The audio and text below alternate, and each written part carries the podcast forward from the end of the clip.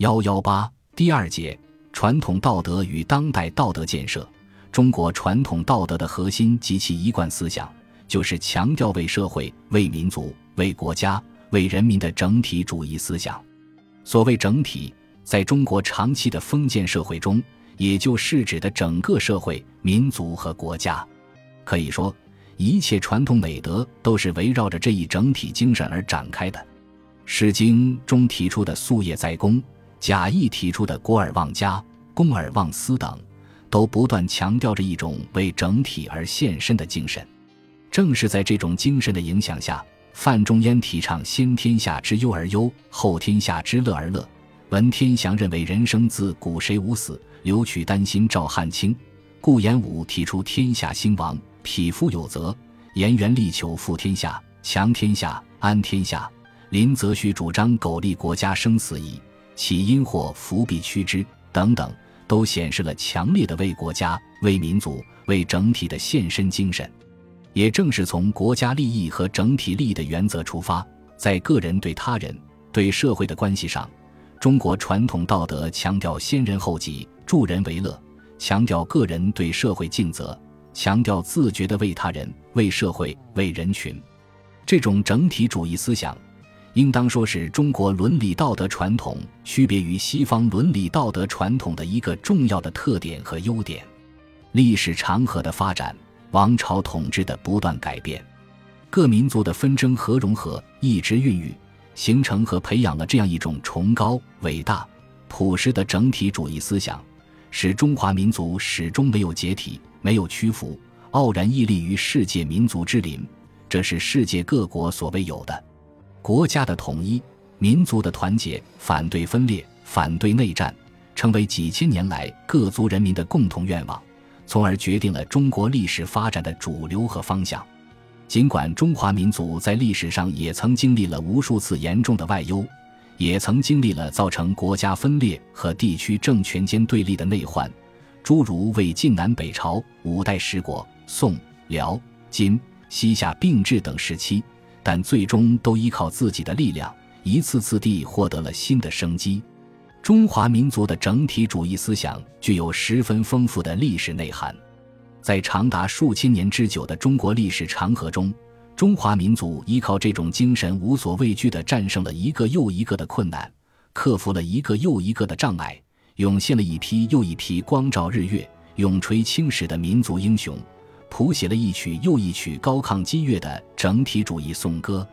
今天，弘扬中华民族的整体主义精神，对于团结全国各族人民齐心协力地振兴我们的政治、经济和文化，建设我们伟大的祖国，实现社会主义现代化，不但具有十分深远的历史意义，而且具有十分深刻的现实意义。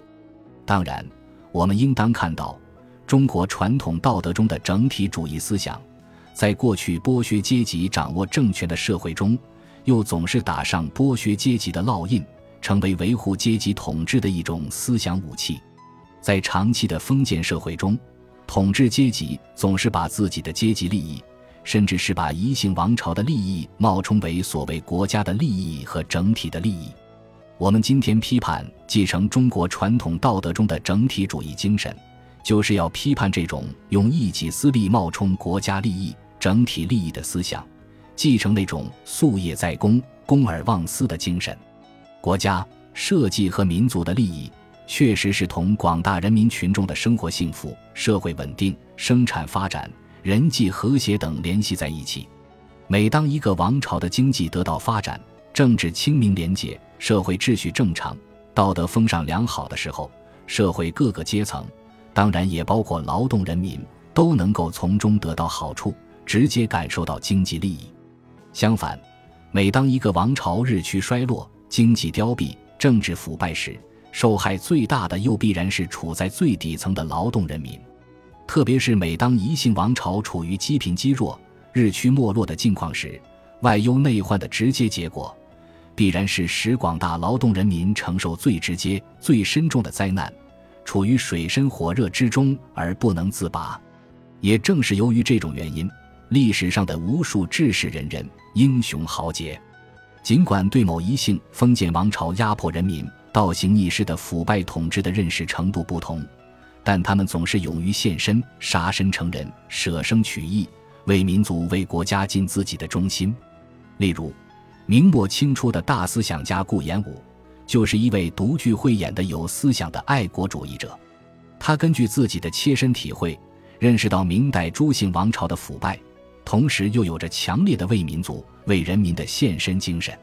正是由于这种原因，他特别区分了亡国和亡天下的不同。他说：“有亡国，有亡天下。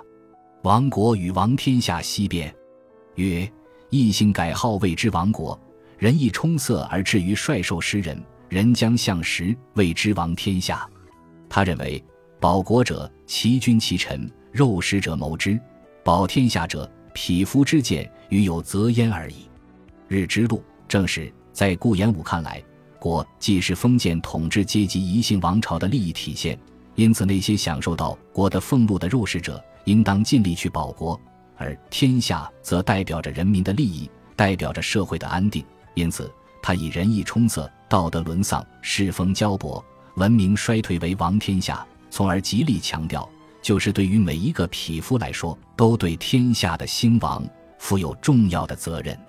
顾炎武所主张的“天下兴亡，匹夫有责”，梁启超概括的爱国主义和整体主义思想，就是中华民族传统道德中的精华。我们今天强调发扬中华民族的整体主义精神，就是要弘扬这种为广大人民利益而献身的精神。并且根据历史的发展，赋予其更新的、具有时代意义的内涵。